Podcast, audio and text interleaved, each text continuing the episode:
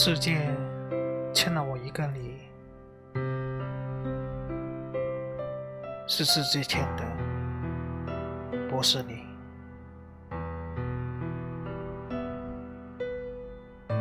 十月一日，国庆节，也是我们中国成立六十九周年。祖国在不断的发展，变得强大，人们的生活也是不断的提高。我相信。中国人民的物质和人文的生活水平会不断的提高。突然间想到一个问题：什么叫爱国？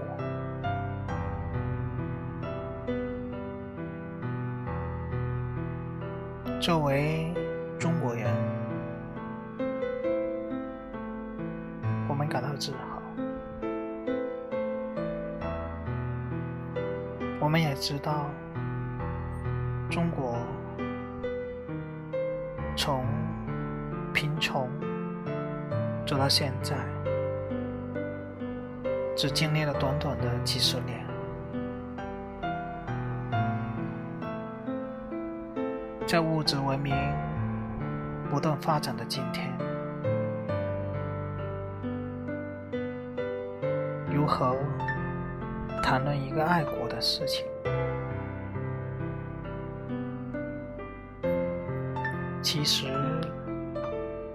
也很简单。作为一名公民，他应该利用他为公民的权利，去履行他该在做的义务。